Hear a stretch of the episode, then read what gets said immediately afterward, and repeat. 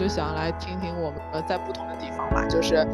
你们所生活着那个地方的呃，你能遇到多高比例的不婚主义者，或者像我前面提到的结婚但是选择就是丁克的这样子的。如果先说到新加坡的话，其实我来到这边观察了，我觉得不婚我我，但是我有时候我也。因为这个是比较隐私一些的嘛，我有时候也没有打探太多，但是确实单身的比例明显高于我原来在上海的时候，而且有一些人表现的状态确实就是他不是在等待合适的伴侣出现，而是就是不婚主义者的这样子，他就是感觉自己生活很开心，他不需要现在的生活再有什么变化了。再说到丁克的话，我觉得也是比上海的比例要高。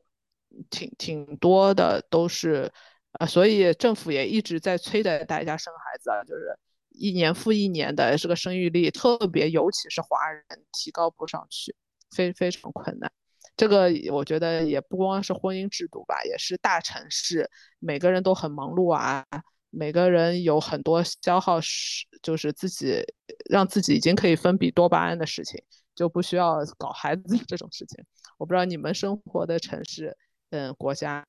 是这种情况，现在是大概怎么样的？我们要么先从 Fish 同学听一下。啊，我生活的的国家是加拿大嘛，然后我生活的这个地区是魁北克地区，所以呢，这边的那个不结婚的比例是非常非常非常高的。就是我所认识的人里面，大多数的人是没有所谓的这个一纸婚书这个东西的，就是。真正去结婚的人是很少很少的，然后比较多的人呢，可能是在一种那个他们叫 common law 的关系，就是同居的这种关系吧。然后这种就是对双方都有一定的保护吧。然后在这种关系里面，也有很多人他们可以生个呃三四个孩子，还是同还是不结婚这样子啊。然后啊，这种占了。挺多的，然后剩下的就是呃也不算是就正式的 common law 吧，然后就是男女朋友的关系，然后他们的称呼也都是呃是就是说这是我男朋友或者这是我女朋友，然后或者他们可以在一起二三十年，还是这个是我男朋友，这个是我女朋友那样，就是他没有一种非常非常怎么说呢呃非常正式的一种关系。那呃剩下的一些人，反正结婚的好像。都离婚了，然后，然后里面可能有一半又又结婚的都离婚了，就是那个那个比例还是挺高的。就是我所知道的那些同事啊、朋友啊，反正基本上就是只要结过婚的都离过婚了，就是这样。好，好像有那个感觉，就是没有，就是呃，就是看你是在什么年龄结婚啊。如果你是二十几岁结婚的话，一般到三十五六岁的时候就啊，都都已经离了，离了一次了，然后可能。这里面重生过了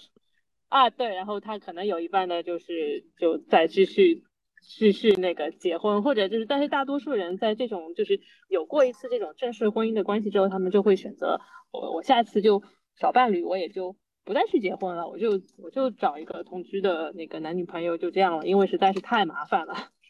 我想问啊，那你这些？他们是呃同居的关系的人，他们是 exclusive 的吗？他们还是可以在跟其他人 date 的？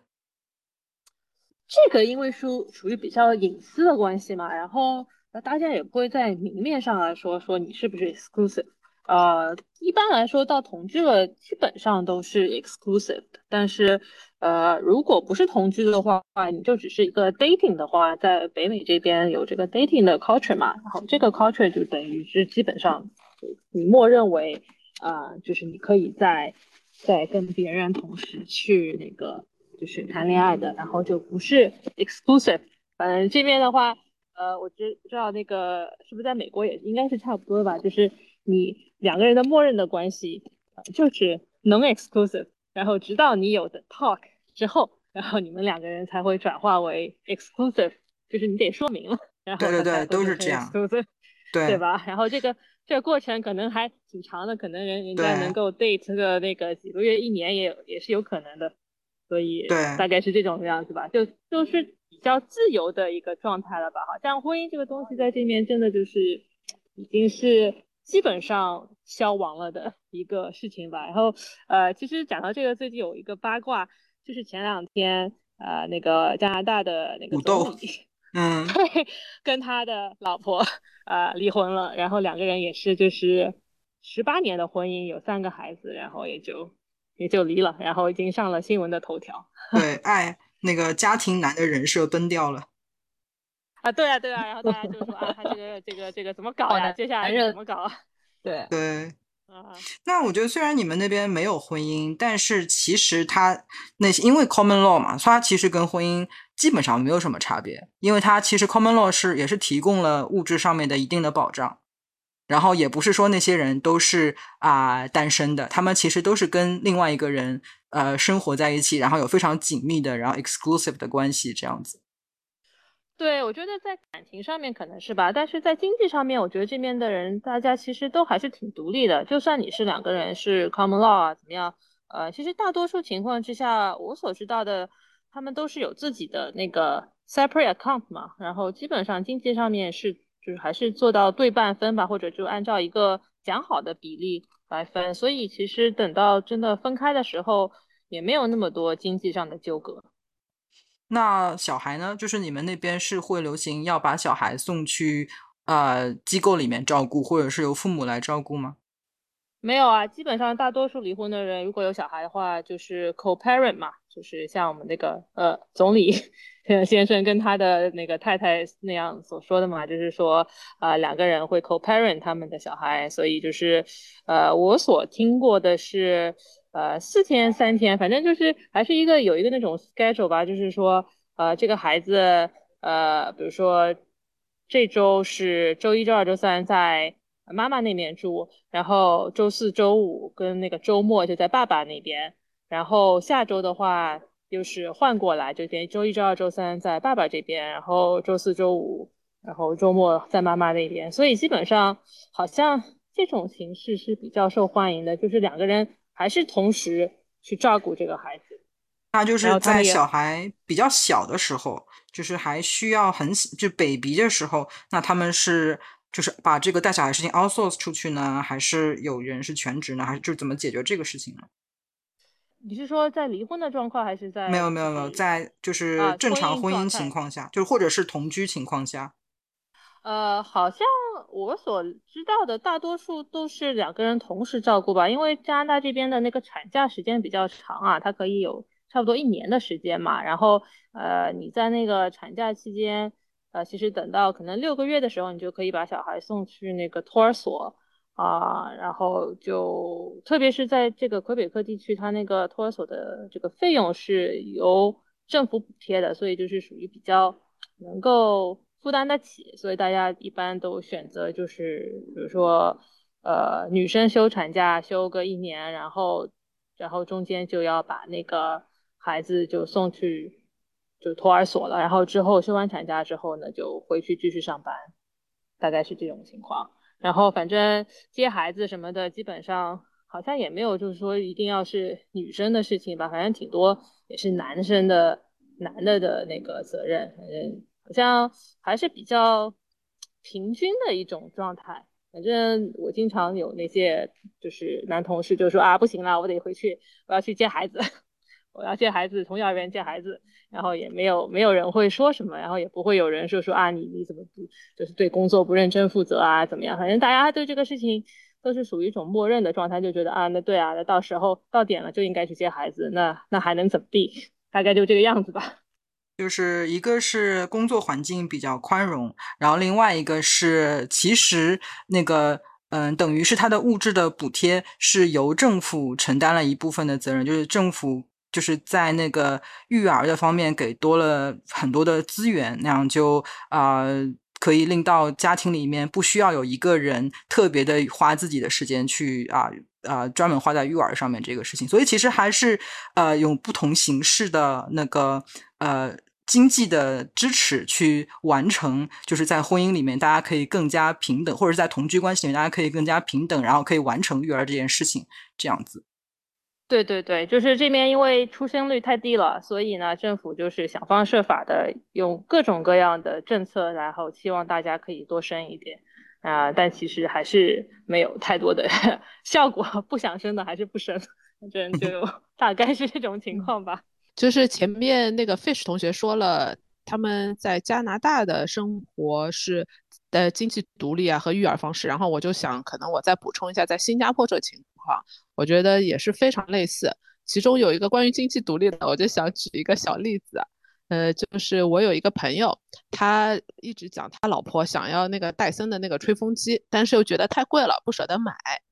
呃，但是他们夫妻俩就是没有孩子，然后平时就是经济完全可以很清楚的分开的。他就是说，呃，我，但是呢，这个戴森，嗯，他老婆很想买，买不了的话，他也不会给他老婆买的。但是呢，正好那年的年会，呃，他们有人中了这个奖品，他就以。低价就是收购进来了，可能比如说，嗯，价值是四百新币，他就三百新币收进来了，然后他就很高兴的，我我本来以为下一句是哦，作为礼物送给他老婆，不是的，他很高兴的把这个三百块钱卖给了他老婆，然后他老婆也很开心。结果就是两个人都很开心，他老婆得到了他低价的买的那个。然后作为我们的文化，我们是不是有时候觉得，就是你给老婆买一个就是戴森的吹风机，而且又是打折的，你不好意思问他收钱吧，是吧？他们新加坡这里是觉得是很常见的，就是就是可以分那么清楚的。所以他们平时即使是有共同孩子的家庭，我也听过，就是比如说他们每个人。拿一千块钱出来作为一个共同的 account，那个就是生活家里的所有开销就是 charge 那个共同的 account，然后其他私人的钱他们就留着自己买自己的东西。我觉得这个那个案例有点极端，你觉得这个是常态吗？在新加坡，你觉得就他们有很分开的是比较常态的，还是说混在一起的是比较常态的？呃，应该说是他们大部分人是真的就是自己有自己 account，而且不单单是新加坡，即使马来西亚来的人也是这样子的。但是呢，分的那么清楚的人，可能算前百分之二十三十。然后就像我前面讲到，有一类家庭是他们拿出共同一部分，在共同的靠大家，然后消费那个嘛，这是更清也也是清楚的，因为等于是自己的钱，其实几乎就没有太多的就是被干涉到，然后也是对半分那个钱放在共同那个，但是也有会稍微模糊一点的，比如说，嗯，男的可能就赚的多一点，女的赚的少一点。好，那男的就会负责房贷这种大头一点的，女的就可能是买超市啊什么少一点，这样子等于不是完全一比一，有点根据经济实力来的，也是有这种我感觉是有一半，但是算得清楚的也有一半的，呃，算得那么清楚的可能就是百分之二三十这样子。就如果有的选。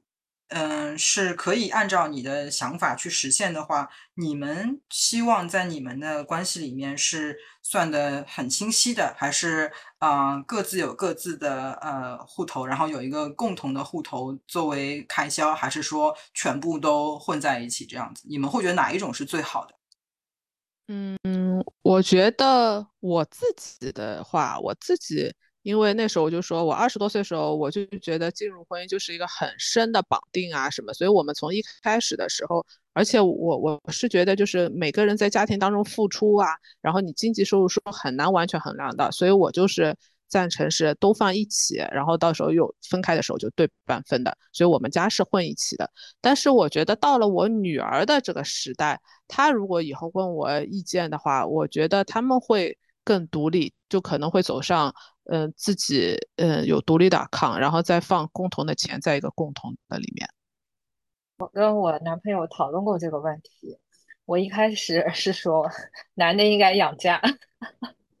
然后他就他就不开心了，你知道吧？他觉得这样就是就就为哦，不是说男的应该养家，我是说你应该像别的上海家庭一样，你的工资卡应该给我保管，然后他就不开心了。然后后来，其实我也没有真的想这么这么弄，因为我也觉得我更认同的其实是大家有个共同基共同账户，就是这个家庭共同支出，大家自己在保持独立。但是呢，后来我就跟他一直呃那个那个讨论嘛，然后后来我我，但是我虽然心里是这么想的，但是我最后跟他说了，我说呃，我觉得是可以呃建立共同账户的，但是男的应该是要多出一点的。对我，因为我觉得女性对家里，包括我那个，如果结婚以后生孩子，女性的付出会更大。男性，男性在这个婚姻的他的受益肯定是比女的要高的。那你应该是呃，比如说你是百分之六十，我是四十，我也我还是这么，我还是跟他那个是这样这样这样那个讨论商量的。嗯，那你没有考虑过说让他多承担家里面的责任，然后呃，你经济上面多一点，或者是完全是啊平分，就说，因为就除了生孩子一定要靠你之外，带孩子其实男的女的都可以带啊。是吧？要但是相比之下，生孩子只是八个月嘛，然后带孩子是更长的一段时间，所以你你是完全没有考虑过。我是比较实际，因为你说在责任义务上面，就是怎么，比如说让男方多出一点力，对吧？多花一点时间，我觉得这个东西很难做硬性的规定啊。哎，你上班还能打卡，你怎地？你家里开个考勤中吗？对。好，八点九点到了，你要就这个事情是商量的嘛？就是呃，既然你说他多给钱的前提是你觉得你肯定会多顾家嘛，那其实可以就完全把这个逻辑反过来，就是让他多顾家，就是本来你怎么打算多顾家的，就让他多顾家嘛。就是好像你是有一个 default 默认的设置，就是啊，这个事情怎么着，就是你顾家了，所以他一定要多给钱。就是你好像没有考虑，因为我是觉得，对对，我是觉得，如果你在行为上面多照顾的话，这个东西就很难去量化。当然，我我是觉得，就是在顾家方面，其实两个人都是要承担相应的，就是大家都是都是这个家的组成成员嘛，你这个东西应该是互相分摊的，就是互帮互助的类型，倒没有说家务是一定是一个人多做点，另外一个少做点。当然，如果是后期在磨合当中的确产生了那个。某个人付出多一点，那么可以相应在那个资金的分配上面稍微稍微也做一点谦让。但是我还是觉得，就钱你还能分得清楚，但是你这个做事情就很难分清楚。你你在这个咋咋，你到底洗碗比较累还是烧菜比较累？你说这个怎么量化？没办法量化呀。所以在家务方面，我觉得还是我还是抱着平摊的这种原则吧，就是谁也不要说靠在另外一个身上。就是你出钱，然后碗也他洗，饭也他做，小孩也他带。哎，这个也不是不可以，是吧？对啊，我我对啊，然后哎，我觉得其实这是一个比较好的一个呃，对我来说，我觉得这对我来说是一种比较理想的那个。对，你想是这样子是吧？啊，对啊，我就觉得说，其实那个呃，怎么说呢？可能。对于我个人来说，那个我花了很多的时间跟精力在这个工作上面嘛，然后也是希望自己那个事业上面这个可以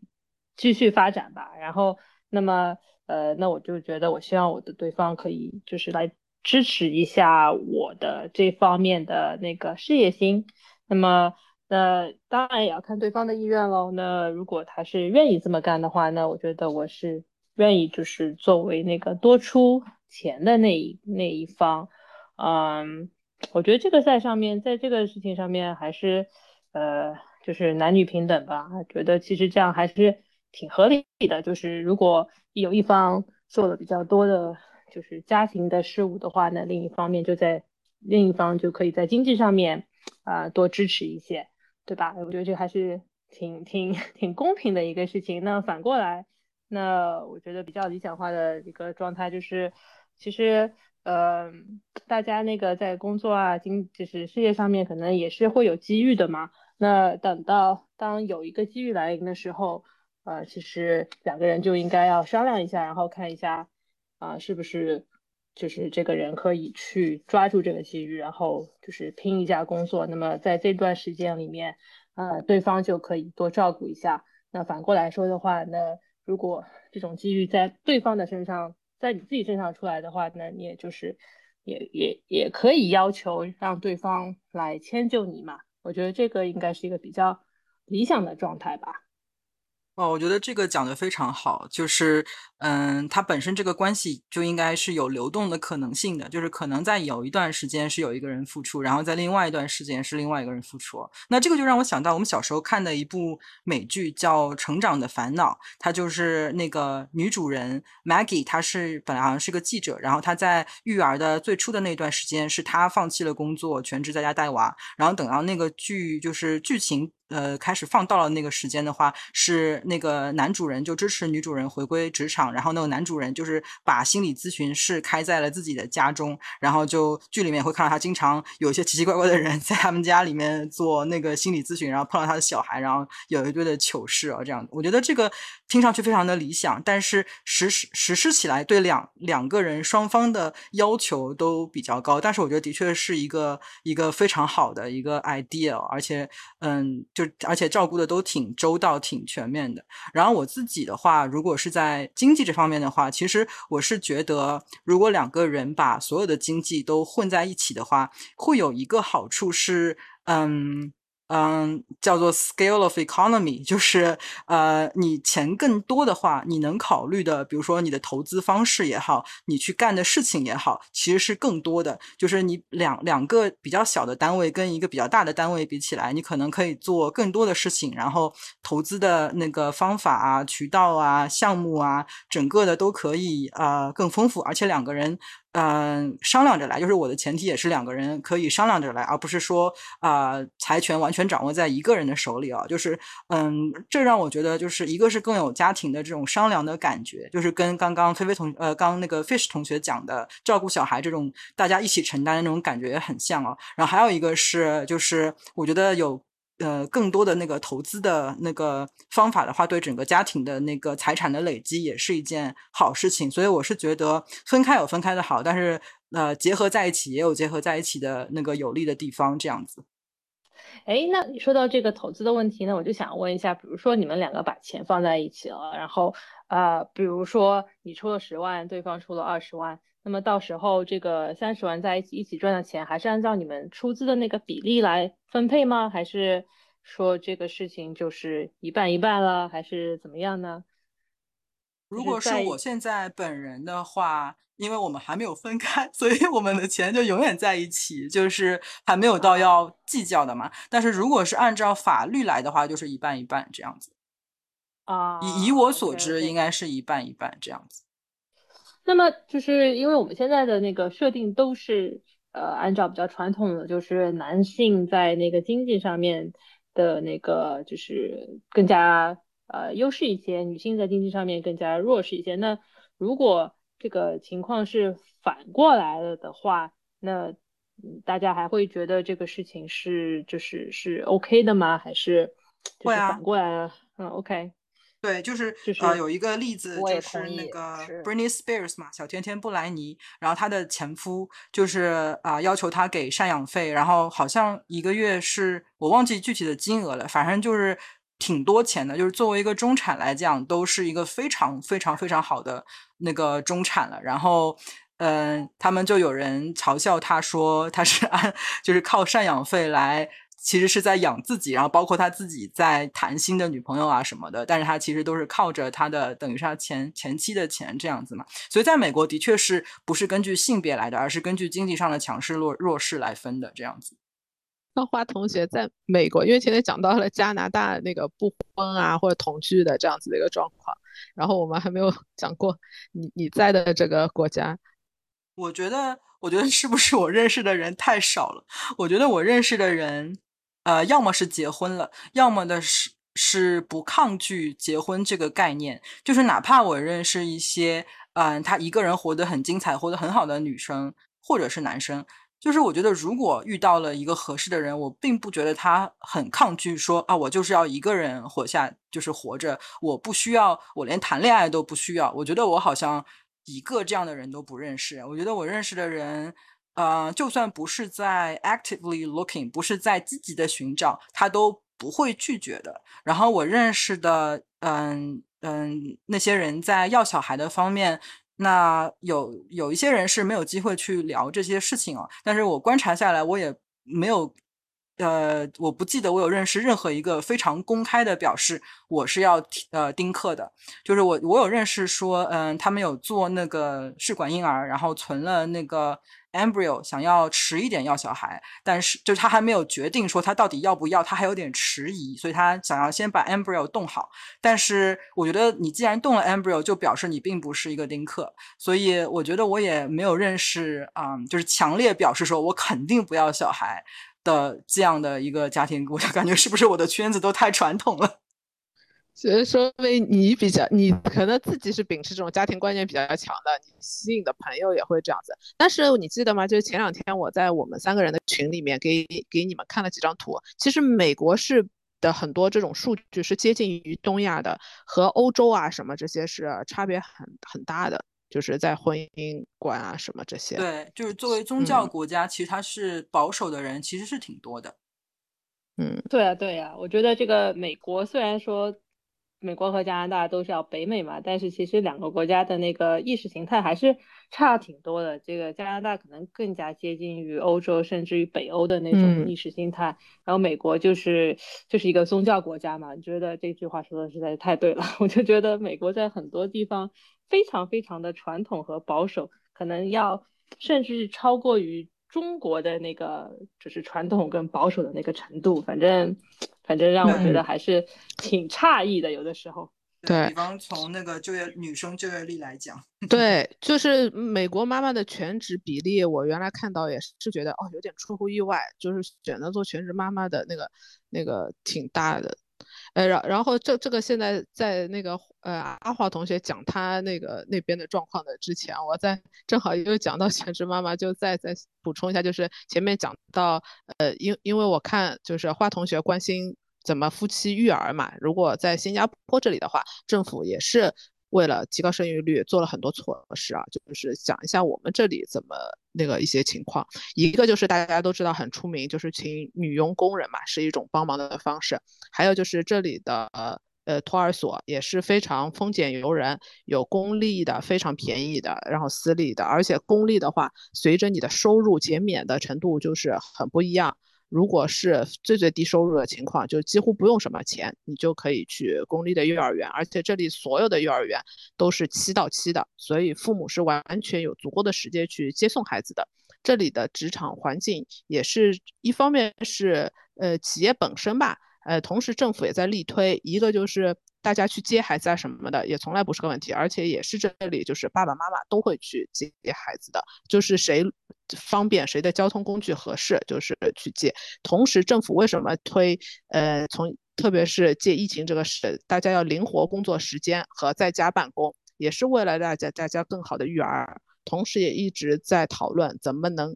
呃，尽不影响企业的情况下负担的情况下，可以延长育儿假这个问题。而且也不单单是延长妈妈的育儿假，是主要现在在推的其实就是延长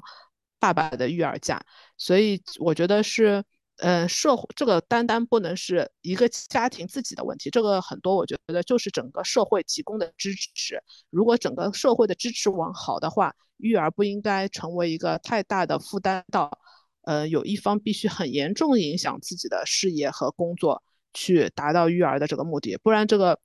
生育率是不可能提高的嘛，特别是在大城市的这种现代社会下面。刚刚那句话可以作为本期的金句贴在节目里面，然后 好想把你刚刚讲的那一段东西发给我们的有关部门。就是我们现在的感觉，国内的那个困局就是又想马儿跑得快，又想马儿不吃草，又又想卷，大家一起卷，提高这个整个社会的经济效益，然后又问你为什么不生娃，然后还是觉得，然后觉得你不生娃还是因为我们这个网络舆论的那个大环境啊，大家要躺平摆烂。导致的其实根本就不是啊，其实就像我刚刚讲，支持其实对，就是一个很实际的东西。你不是不吃生活只有那个理想嘛，都是很现实的面包、面面包和牛奶的那个问题。如果说你生活有足够的时间，然后你的工作也有也有也有那个假期或者所谓的福利去支持你去育儿，那个。呃，大家根本也不会说考虑到啊，我不生娃或者我少生点娃，对吧？这个就非常 对。而 且我说到就是这个，我觉得甚至可以到很多细节，比如说那时候我女儿小的时候，我也带回国嘛，你你就会自己去那边两就是两边对比了，你会发现在中国你要推个婴儿推车啊，反正我的经历只是在上海，就是你都会遇到很多障碍的。但是在新加坡，一方面他可能也不光光为了婴儿车吧，也是因为这里对就是这种残疾人需要轮椅什么的，也都为他们考虑，所以所有的地方它都有斜坡的。呃，而且它因为新加坡还常常就是说下雨下雨嘛，所以现在不断的在建越来越多的沙滩也是为了方便你，因为你下雨推着婴儿车很不方便嘛，所以只要是去巴士站、MRT 站啊，都是让你考虑好你怎么是可以有就是有遮挡的情况下又有斜坡，还有就是考虑到一个是厕所，这里的家庭厕所，然后有母婴式的呃商场，就是几乎就是大大小小的商场都会考虑到的。就是让你在甚至是那么细小的地方都觉得育儿不要是太大的一个负担。我跟你说，厕所不是个小事情。我所知道的豆瓣关于男孩子该不该建女厕所，真的是隔三差五、隔三差五引起网民疯狂的吵架，这样子 真的是经常经常看到，是件很大的事情。对对，就不展开了，非常非常的。对，嗯，很多甚至到餐厅，我觉得也是的。这里的餐厅，你一去，只要看你带孩子，一分有时候带我挺大的女儿，他们都很快就会问，需不需要专门的孩子的餐具啊？他是用筷子的，还是那个只会用汤匙的什么的？就是明显就是全社会真的会去照顾孩子这事。甚至我们去其他一些国家旅行的时候，我觉得也是对我女儿这种孩子。反而真的是有额外的一些照顾的，这样子你就会觉得是得到很多社会支持的时候，你的育儿压力就明显减小了。对，我觉得我在美国这边认识比较多的都是这种传统家庭，就是有结婚然后有生娃的家庭，也是因为美国这边对于小孩子的。呃，给的便利跟支持是非常非常多的，所以我觉得在美国带娃真的是相对于比如说国内的情况，或者是其他一些情况，真的是超级超级 easy 的模式这样子。阿黄同学，那你在上海国内，你看这个就是不婚主义的人，就是当然我我再重新 讲一下，前面可能不婚主义不是拒绝，就是有伴侣啊，只是他不选择走入婚姻。呃，就是像前面 Fish 同学讲的，可能是十几二十年都处于就是男女朋友的关系，这种不婚主义或者是丁克。那不知道阿黄同学的观察是怎么样？嗯，我觉得从我观察下来，有有会有一些是不婚主义，但是是各种原因，比如说他没有找到合适的，或者他身体不好，或者是他那个对，就各方面的因素嘛。然后丁克也有不少。其实都会有，就我觉得我们我现在观察到跟我们从小的那个环境不太一样，就现在就可能比较有这种多样性，但是小时候接触到的就可能亲戚啊、朋友啊、同学啊，家里基本都是就正常人都结婚，就是这样的一个 观念，所以还是还是会有一些的。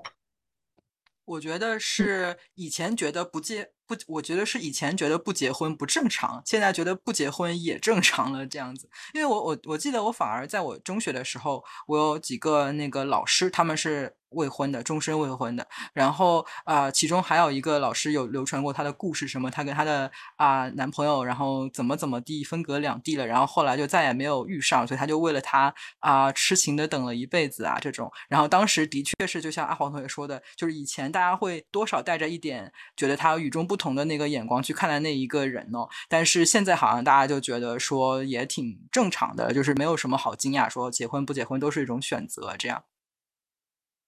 啊，我也是觉觉得现在可能越来越倾向于就结婚不结婚都是正常嘛，因为，呃，甚至我就觉得现在好像有很多人他可能结了一辈子婚，然后等到老了，然后决定要离婚，就是呃，比如说五六十岁、六七十岁的时候搞离婚的也不少，所以可能这个是不是就是还是一个社会的变化的一个趋势吧？就是大家现在就觉得婚姻这个东西。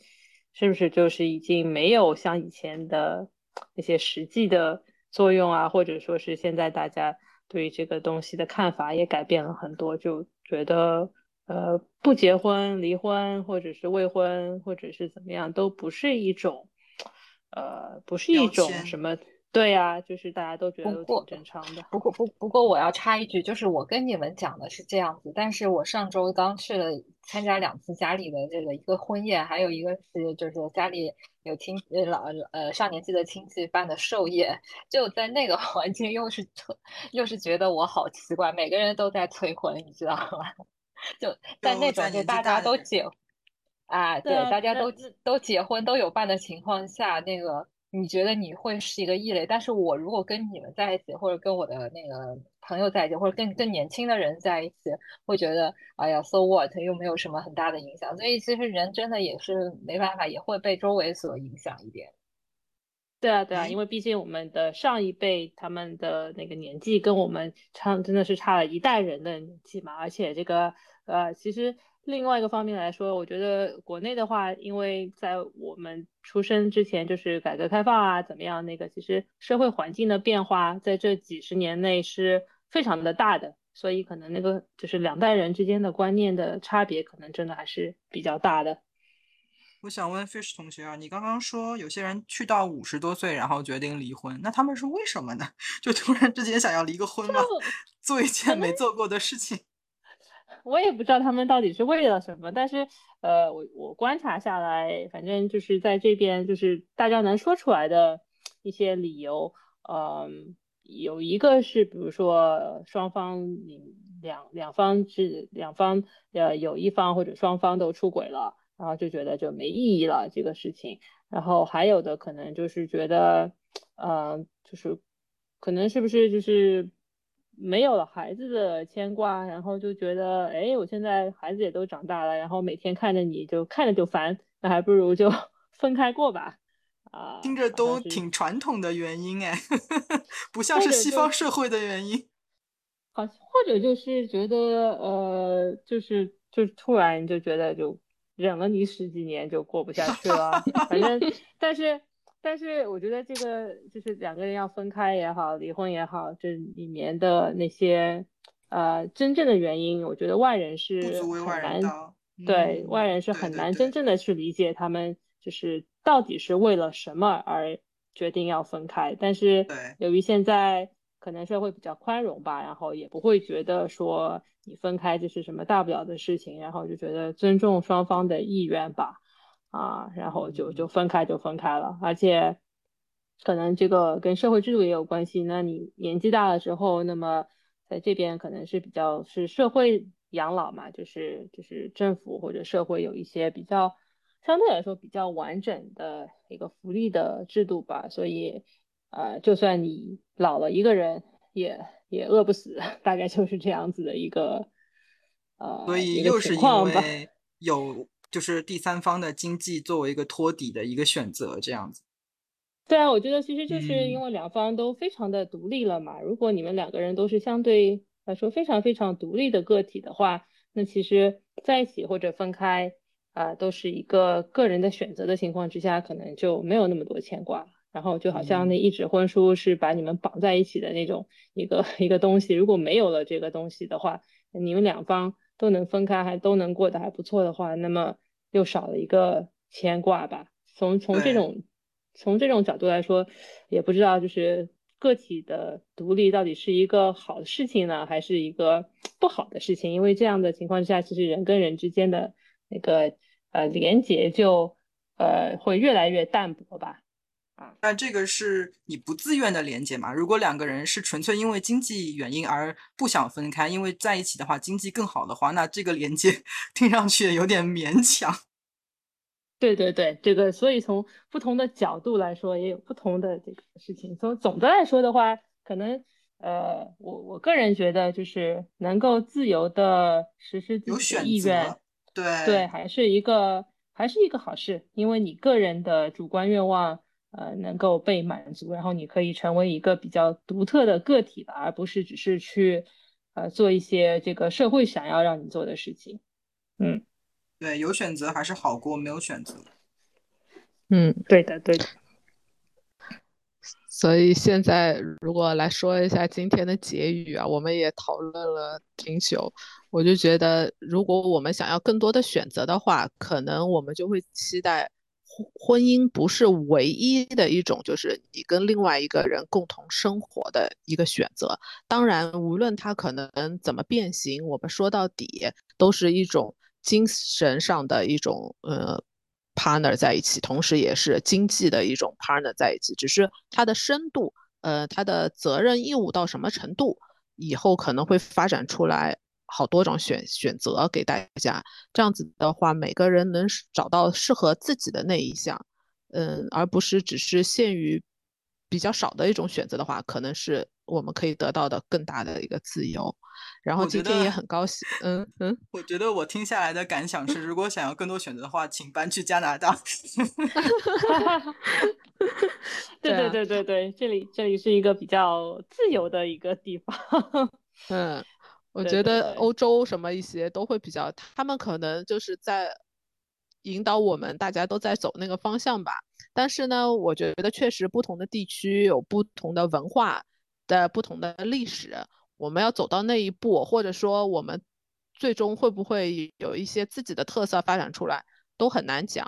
终归有一天慢慢走下去，我们可能才能知道那个，呃，因为东亚的文化什么的，可能都都还是不一样。但是今天就是很高兴能知道了，大家在美国啊，现在在上海这样子的，嗯，国内可能最发达、观念最开放的一个城市，然后在我这里新加坡、加拿大，我们在这样子一个不同的区域，我们其实可以看到大家以又不同又相同的方式在生活，很有意思。然后如果呃听众们也对就是婚姻制度啊有什么任何想法，欢迎大家留言。然后希望大家能转发，让更多的人来知道有我们这个播客节目，就非常感谢。好，今天的节目就到这里，拜拜，拜拜，拜拜，拜拜。Thank you.